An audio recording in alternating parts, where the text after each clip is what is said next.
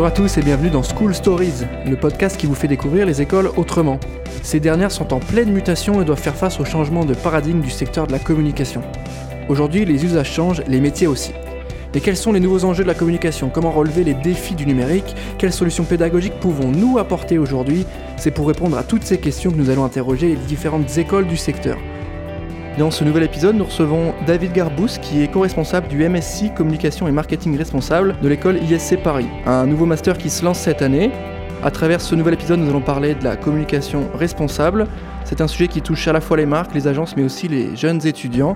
Euh, merci David d'être avec nous aujourd'hui. Bonjour. Pour entamer ce podcast, je vais te demander de nous définir très concrètement ce qu'est pour toi le marketing responsable. Eh bien, le marketing responsable, c'est un marketing en trois dimensions. En fait, on nous a appris, euh, quand moi j'étais à l'école, à faire un marketing en deux dimensions qui concilie à la fois euh, le savoir-faire d'une entreprise et les attentes d'une cible de consommateur.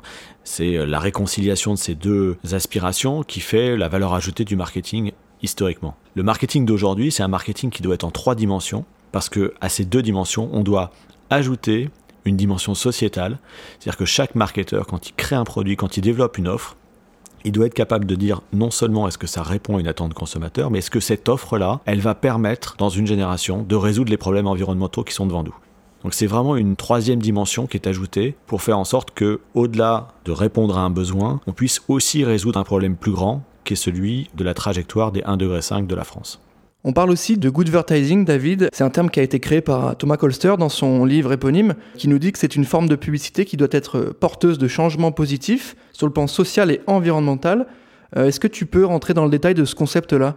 Euh, je pense que c'est un concept qui est très juste parce qu'une fois que le marketing a fait son travail au sens de, développement d'une offre, l'offre, euh, aussi intéressante soit-elle, n'aurait aucun sens si elle n'était pas portée derrière par une communication qui effectivement explique la valeur ajoutée de cette offre. La publicité, elle est beaucoup critiquée aujourd'hui. Hein. On parle de publi bashing, on dit euh, qu'elle est responsable de la surconsommation, entre autres. Il y a eu des abus, effectivement, qui ont été faits, certainement. Mais euh, pour moi, la publicité, si elle est bien utilisée, dans le sens de good advertising que que tu citais à l'instant, c'est vraiment une arme de construction massive pour être capable de rendre désirable une offre qui euh, permet de résoudre, encore une fois, les problématiques qui sont devant nous c'est vraiment un levier de changement des comportements. La publicité, finalement, c'est une arme au service d'une stratégie. Si la stratégie est bonne, qu'elle permet de résoudre les problématiques, de développer une offre de meilleure qualité, euh, la publicité va être excellente. Si la stratégie est mauvaise, la publicité va ne faire que valoriser une mauvaise stratégie. Donc le rôle du marketing, c'est de changer l'offre dans le sens de for good,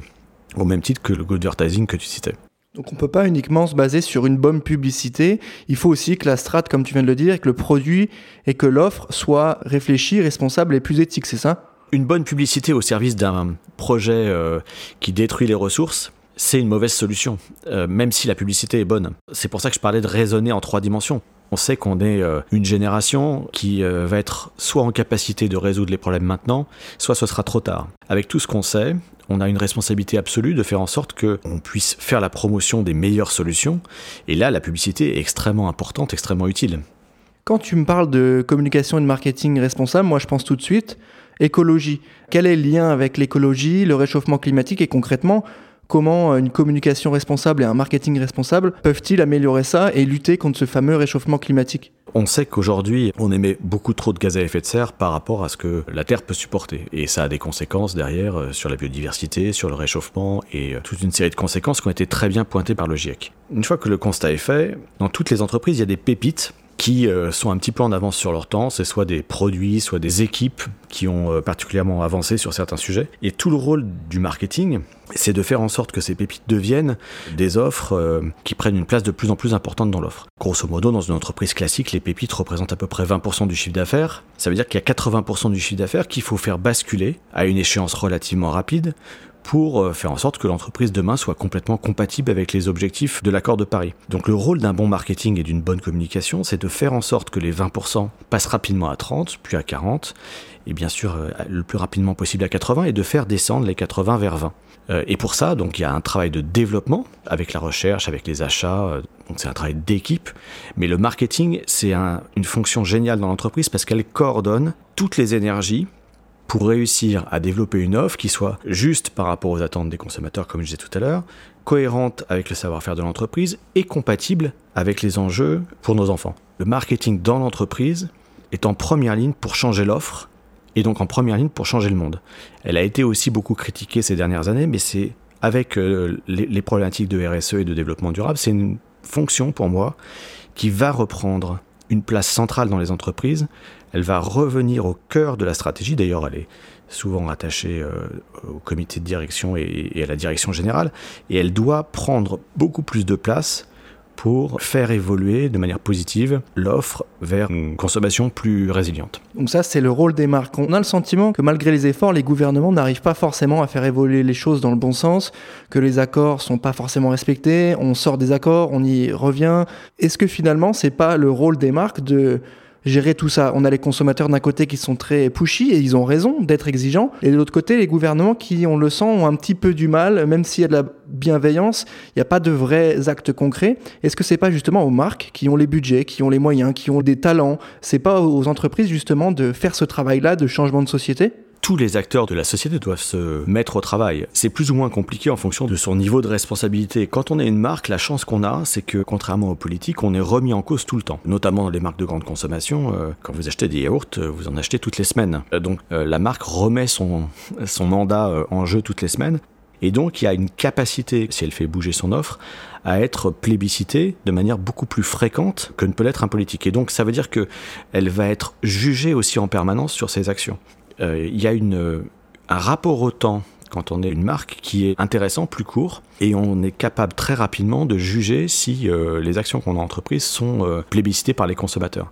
Et le rôle d'une bonne communication, c'est justement de rendre compréhensible, visible, de manière sincère et extrêmement claire, les efforts qui sont faits par l'entreprise. Les entreprises sont en train de devenir un des premiers acteurs du changement aujourd'hui parce qu'elles ont le pilotage opérationnel d'une offre. Et aujourd'hui, les gens sont, tu l'as dit, euh, je pense, extrêmement sensibilisés à ces sujets-là.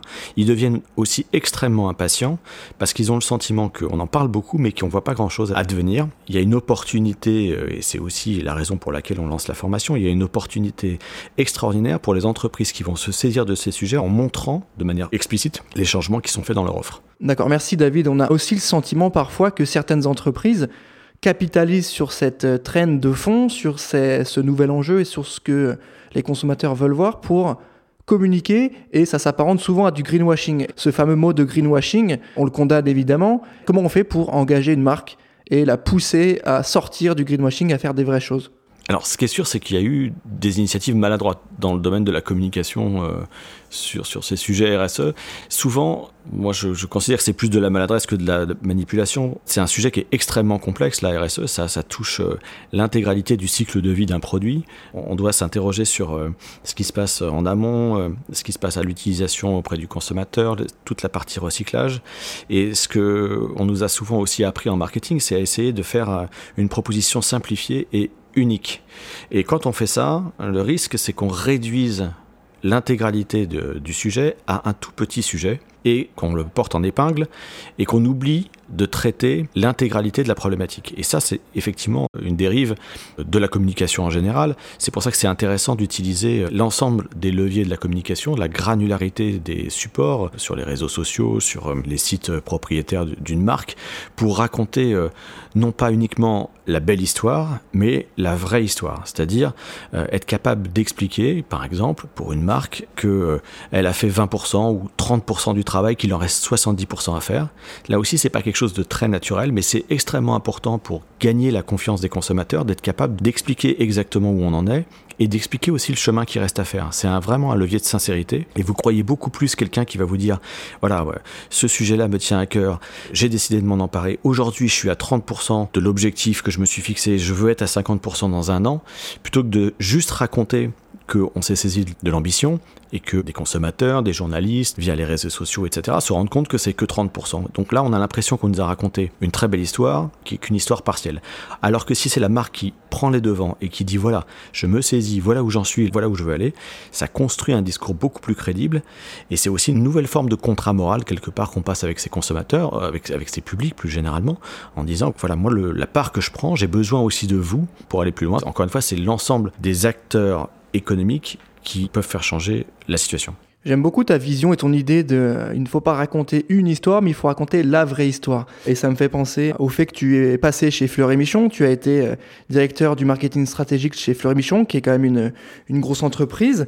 Et euh, ceux qui suivent J'ai un pote dans la com ont sans doute vu passer une OP qui est sortie il y a quelques années qui s'appelait Venez vérifier. L'idée c'était d'emmener des journalistes, des influenceurs pour montrer la qualité des produits Fleury Michon, la chaîne de valeur, de la pêche jusqu'à la mise en boîte, entre guillemets. Ça a été hyper transparent, hyper authentique. Et là, on racontait justement l'histoire de la marque, l'histoire de Fleury Michon. Est-ce que tu peux euh, rapidement revenir sur cette OP-là et nous dire qu'est-ce qui vous a motivé à l'époque, ça fait quand même 5 ans, je crois, à sortir une OP qui était quand même assez avant-gardiste là-dessus C'est exactement ça. C'est que c'était en 2013, je venais d'arriver chez Fleury Michon et 15 jours après, il y avait la crise du cheval dans les lasagnes. Donc il y avait énormément de questions qui étaient posées par les consommateurs qui s'inquiétaient, qui voulaient savoir si Fleury Michon était concerné. On fait des, plats cuisinés, donc euh, les gens se questionnaient à juste titre. Après qu'on les ait rassurés sur le fait qu'on n'était pas du tout euh, dans, des achats spot et qu'on n'était pas concerné, euh, souvent, ils nous posaient des questions sur une autre activité de Fleury Michon qui était le surimi. Ce que ça voulait dire, c'est est-ce que j'ai eu raison de vous faire confiance? J'ai vu que les industriels pouvaient faire des choses bizarres et le surimi, c'est un produit bizarre. Donc, est-ce que vous pouvez me rassurer sur le fait que dans ce produit-là, il n'y a rien de suspect? À ce moment-là, on avait prévu de faire une campagne de publicité euh, assez classique, comme là aussi on nous a appris à faire à l'école, avec des gens très heureux qui dégustent le surimi. Et je me suis dit que si on sortait cette campagne à ce moment-là, ça allait pas bien se passer par rapport à, l'émotion du moment. Et on a tout reposé avec l'équipe et on s'est dit finalement, euh, comment est-ce qu'on peut convaincre les gens que euh, on a fait un surimi différemment, qu'il est sincère, sérieux. Et on, on a décidé de quasiment dire ça comme ça, en disant aux gens ne nous croyez pas sur parole, venez voir par vous-même. Et on leur a proposé effectivement de remonter toute la chaîne en partant de leur supermarché où ils achetaient euh, la barquette pour aller euh, à l'usine, bien sûr, pour voir comment c'était fabriqué, et ensuite en Alaska, puisque c'est là qu'on achetait le poisson. Et on a emmené des consommateurs, des blogueurs, des journalistes pour vérifier l'intégralité des étapes, poser toutes les questions qu'ils souhaitaient poser, aborder tous les sujets qu'ils souhaitaient aborder de manière euh, là aussi très transparente en disant voilà où on en est, voilà l'ambition qu'on a, voilà les sujets qu'on a réussi à craquer, ceux sur lesquels on a encore des difficultés. Et euh, parce qu'on a pris ce temps de, partage et de raconter toute l'histoire, il y a eu un engouement pour cette campagne qui a été énorme, qui s'est vu dans les chiffres, puisqu'on est passé de grosso modo 5% de décroissance avant la campagne à 12% de croissance à la fin de l'année. C'est-à-dire que sur l'ensemble de l'année, on avait réussi à retourner la situation et à, se retrouver en positif de manière très forte, parce que même si on n'a pas emmené 60 millions de consommateurs en Alaska, euh, ce qui était bien sûr impossible, il y a eu énormément de contenu qui a été produit un petit peu par nous, mais surtout par des tierces personnes, des blogueurs, des, journalistes, qui euh, ont posé les sujets, qui ont interagi avec leur, euh, leur, cible. La façon dont ils ont à leur tour raconté l'histoire a transpiré une forme de sincérité aussi, qui a vraiment engagé les gens et qui a donné envie à un certain nombre d'entre eux de, retourner sur, l'achat du surémi qu'ils avaient plus ou moins euh, laissé de côté. Donc ça a été euh, extrêmement important parce que c'est une opération qui a permis de montrer à l'extérieur ce qui se faisait à l'intérieur. C'est-à-dire que Fleury Michon, c'est une entreprise familiale, indépendante. il y avait plein de choses qui étaient faites. Et le choix, par exemple, de passer en pêche durable sur le surimi, c'est un choix qui avait été fait par les équipes, mais qui avait quasiment jamais été raconté. Et d'un seul coup, le fait de poser ce sujet, quand les gens tiraient le fil, de voir la granularité des engagements qu'il y avait derrière, ça a fait vraiment changer de regard sur la marque. Là, on rentre vraiment dans, dans le cœur de ce que j'ai envie de partager avec les étudiants euh, à l'école, c'est qu'on rentre dans le concret, c'est-à-dire qu'on partait d'une campagne de communication sur un produit qui avait été euh, travaillé sur le plan de la recette par les équipes, et derrière, on s'est interrogé finalement sur, au-delà des produits, qu'est-ce qui était euh, la fierté de l'entreprise, qu'est-ce qui reliait les collaborateurs entre eux? Maintenant, on appelle ça une raison d'être. À l'époque, nous, on s'est dit euh, finalement à quoi on sert? Au-delà de se dire qu'on fait du très bon jambon, de la très bonne, des très bons plats cuisinés et, du, du, bon surémi, ce qui intéressait relativement personne en fait, on s'est dit, euh, au nom de quoi on fait les choses, pourquoi on se lève le matin, c'est ça qu'il faut qu'on définisse. Et on est arrivé à une phrase, très simple, mais bien sûr après beaucoup d'itérations, qui était aider les hommes à manger mieux chaque jour. Et sur la base de cette phrase, on a fait en sorte d'aligner toutes les décisions de l'entreprise pour que ces décisions servent le manger mieux. C'est-à-dire que ça nous a permis de trier les innovations, ça nous a permis de prioriser certains projets par rapport à d'autres et de véritablement derrière sortir des produits c'est là que je parle vraiment de la valeur ajoutée du marketing, de sortir des produits qui soient en ligne avec cette raison d'être. On a sorti notamment un jambon où on avait complètement supprimé les nitrites, ça s'appelait zéro nitrite. Ensuite, une nouvelle génération de plats cuisinés en barquet de bois qui a remplacé 80% du plastique.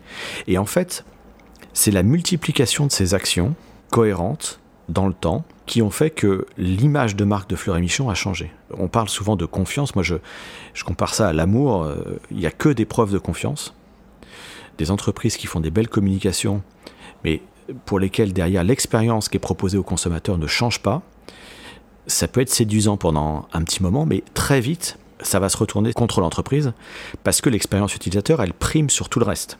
C'est-à-dire que ce qui va vraiment euh, compter pour les entreprises demain, c'est d'être capable d'être aligné entre, le, entre leur communication et l'expérience qu'elles proposent. Si cet alignement a lieu, il y a des autoroutes de croissance incroyables à prendre. Moi, je vais vous donner un seul chiffre. Quand on a commencé à faire les opérations euh, type venez vérifier en 2014, on avait 80% des consommateurs qui interagissaient avec la marque sur les réseaux sociaux qui avaient un avis négatif ou neutre.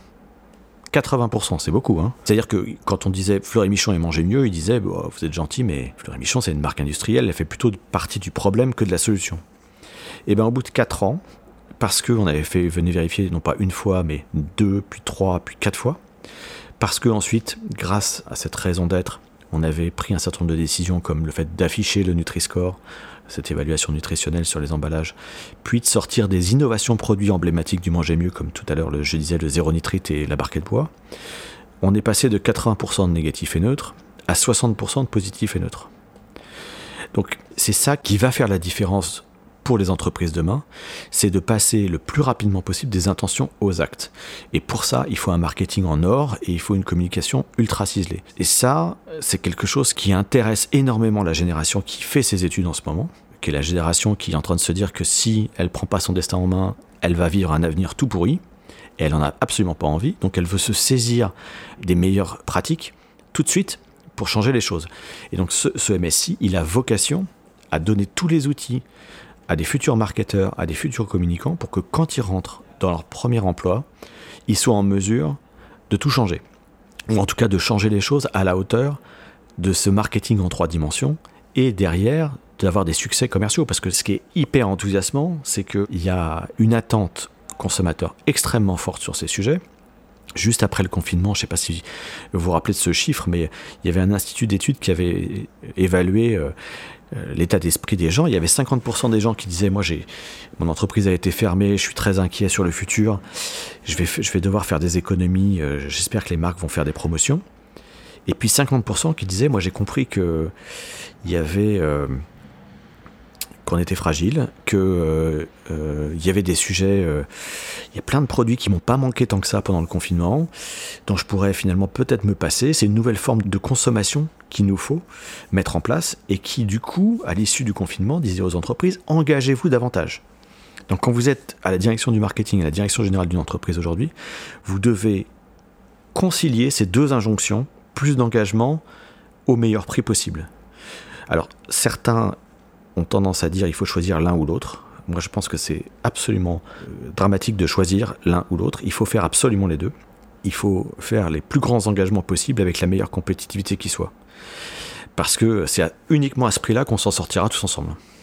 Alors oui David, tu nous as parlé de la raison d'être des entreprises et c'est hyper important et c'est une notion qui est très ancrée dans l'esprit des jeunes aujourd'hui. On a vraiment l'impression que une marque qui ne fait pas bien les choses, ça ne leur va pas, notamment des étudiants en communication. Mais du coup, je, te pose la question, pourquoi créer un master, un MSc directement sur la communication et le marketing responsable. Est-ce que c'est pas des choses qui sont déjà faites ou peut-être qu'il manque quelque chose dans les cursus, dans les dans la pédagogie, dans la manière d'appréhender les sujets, pourquoi faire un diplôme 100% euh, communication et marketing responsable? Ben, Exactement pour ce que tu viens de dire, c'est-à-dire que l'enjeu c'est d'être à 100%.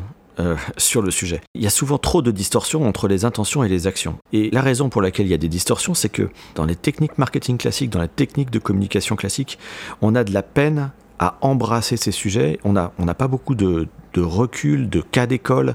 Moi, j'ai créé en, en 2013 une plateforme qui s'appelle Réussir avec un marketing responsable euh, qui montre comment les entreprises intègrent les sujets de la RSE dans le business, dans le marketing et connaissent des succès économiques. Il y a plus de 60 cas aujourd'hui dans cette plateforme et on va utiliser une partie de ces cas pour montrer sur des secteurs très différents comment le marketing, quand il s'empare de la RSE et qu'il le fait de manière complète, sincère, avec une forme d'authenticité, il réussit à engager euh, ses publics. Moi, je veux que les étudiants sortent de cette formation avec toutes les clés opérationnelles pour, dès qu'ils ont leur premier job, être en mesure de mettre ça en pratique, inspirer les collègues qui vont trouver en, arrivant et leur donner des clés pour accélérer des choses qui sans doute sont déjà, euh, présentes mais qui ne sont pas cristallisées. Les étudiants qui vont sortir de ce master de ce MSI euh, seront en mesure, grâce aux cas pratiques, grâce au travail qu'on aura fait entre la pédagogie et les cas d'usage, et puis la projection sur des, sur des projets, parce qu'on va les faire travailler sur la stratégie marketing de manière projective, euh, sur des business cases qu'on va créer, ils seront en mesure quasiment de euh, reprendre le développement d'un produit, pour le mettre en trois dimensions, de créer une communication qui permette de rendre désirable une des pépites de l'entreprise. Et donc ce seront des gens qui vont amener des solutions immédiatement pour euh, améliorer la qualité de l'offre. Et à partir du moment où tu fais la démonstration dans une entreprise à petite échelle qu'une façon différente de faire avec les sujets RSE est plus performante sur le plan économique que quand tu fais le, business comme d'habitude, eh ben, tu crées un déclic et tu crées une envie, tu crées une fierté aussi euh, dans, les, dans les équipes de l'entreprise qui est extrêmement précieuse parce que derrière, c'est l'énergie de tous les collaborateurs qui se met en mouvement. Donc moi, je veux que tous les marketeurs et les communicants qui sortent de notre MSI soient des révélateurs de pépites demain quand ils arriveront dans les entreprises et qui puissent aider à cristalliser des changements dont on a vraiment besoin. Et concrètement, dans ce MSI, qu'est-ce qu'on va apprendre euh, de manière très technique? Je te pose la question parce que ça peut intéresser ceux qui nous écoutent. Qu'est-ce qui va changer par rapport à une école de communication classique? Vous êtes une école de management. Qu'est-ce qui va changer dans votre manière d'appréhender le marketing et la communication? Euh, Tu peux peut-être nous donner un exemple de cours ou de travaux qui vont être amenés à faire. Qu'est-ce qui va être différent par rapport à d'autres cours de communication qu'on pourrait trouver ailleurs? On va apprendre exactement les mêmes fondamentaux que ce qu'on peut trouver ailleurs. Je pense que ça, euh, c'est important d'avoir euh, ce bagage sur comment on développe un produit, comment on crée une campagne de communication, comment on met en place une stratégie d'influence, comment on travaille avec des journalistes, comment on travaille avec des influenceurs, etc., comment on se développe sur les réseaux sociaux. Ça, ce sont des fondamentaux du marketing et de la communication qui est un bagage absolument nécessaire. Et ce qu'on va faire, nous, en plus, c'est que sur ces fondamentaux, on va rajouter cette dimension d'engagement, on va rajouter cette dimension euh, sociale et sociétale en donnant des exemples, en donnant des clés pour faire autrement, en trouvant des leviers d'innovation pour accélérer l'engagement des, consommateurs. Et ça, ça va donner des clés opérationnelles aux, étudiants qui vont sortir pour qu'ils mettent à l'épreuve leur savoir-faire tout de suite dans l'entreprise dans laquelle ils vont arriver, qui connaissent des succès rapidement, qui va les aider aussi à progresser en termes de carrière et qui vont aider l'entreprise à accélérer sa transformation qui est absolument euh, euh, fondamentale pour leur survie. Ce MSC, c'est l'un des premiers en France qui est en train de se développer. Il est en train de prendre un, essor. Vous êtes en train de recruter vos futurs euh, étudiants. D'où est-ce qu'il sort ce master? Est-ce que c'est le fruit d'une réflexion de l'école? Est-ce que c'est toi qui as amené avec ton bagage, tes expériences d'entreprise, cette volonté-là de pousser l'école sur euh, ce master spécialisé? Ou est-ce que c'est une discussion commune et de se dire, voilà, se positionner sur ce sujet-là pour un master, c'est à la fois très malin et en même temps essentiel parce qu'on arrête de se mentir et on forme des managers et des communicants euh, éthiques. Alors vraiment, c'est d'abord la réflexion de l'école. La promesse ou la signature de l'école, c'est Be Our Change c'est dire euh, à quel point l'enjeu c'est euh, prenons notre destin en main et faisons en sorte de nous positionner sur le, sur, sur le futur. Il y, avait cette analyse qui avait été faite par l'école sur effectivement le besoin, notamment dans le marketing, de travailler une, une, troisième dimension. Et puis il y a eu une rencontre à un moment donné. moi je j'ai travaillé sur les sujets du marketing responsable depuis 2013. J'ai eu la chance de faire des choses très intéressantes chez Le Sieur et chez, chez Fleury Michon. Il y a eu une rencontre en se disant finalement, euh, pour apporter une valeur ajoutée vraiment intéressante aux, aux étudiants, combiner d'un côté le savoir-faire académique de l'ISC sur euh, ces sujets et puis le savoir-faire euh, opérationnel euh, confronté à la réalité du terrain que moi j'avais eu la chance d'expérimenter chez Le Sieur et chez Fleury Michon notamment, ça nous a semblé extrêmement pertinent pour monter un programme très différencié qui permette aux étudiants de sortir avec une capacité d'agir, c'est surtout ça qui est important, une capacité d'agir immédiatement et d'inspirer les entreprises dans lesquelles ils vont arriver. Pour ceux que ce master inspire ou intéresse, je rappelle que c'est un diplôme certifié de niveau 7, que votre rentrée elle est à partir de janvier 2021. Ceux qui voudraient commencer à prendre des dossiers ou en tout cas à prendre contact avec vous et regarder ce qui se passe dans le cursus, c'est le moment. Est-ce que David, tu aurais quelques mots pour terminer cet épisode et donner envie aux jeunes qui nous écoutent de vous rejoindre et de prendre leur place dans ce nouveau MSC bah effectivement, c'est le, moment de le faire. On a déjà quelques candidatures de, très bon niveau et moi j'ai vraiment vraiment hâte de retrouver les étudiants en janvier, de confronter nos points de vue, de travailler sur euh, des cas concrets euh, dans des secteurs très variés. Mon rêve, c'est d'ailleurs très rapidement après la première promotion qu'on puisse créer un baromètre fait par les étudiants pour évaluer les entreprises sur la sincérité de leur engagement sur la, responsabilité. Et j'espère que les étudiants de ce master y contribueront. Eh bien, merci David, tout ça est très très clair. Merci à toi d'avoir pris le temps de répondre à nos questions. Je rappelle que tu es co-responsable du MSI Communication et Marketing, responsable de l'école ISC Paris. Merci pour ton temps. Merci, merci à vous. On a pris le temps d'analyser, de décrypter, de mieux comprendre ce que c'était que le marketing responsable, les enjeux, le sens dans une entreprise et les marques qui doivent s'engager.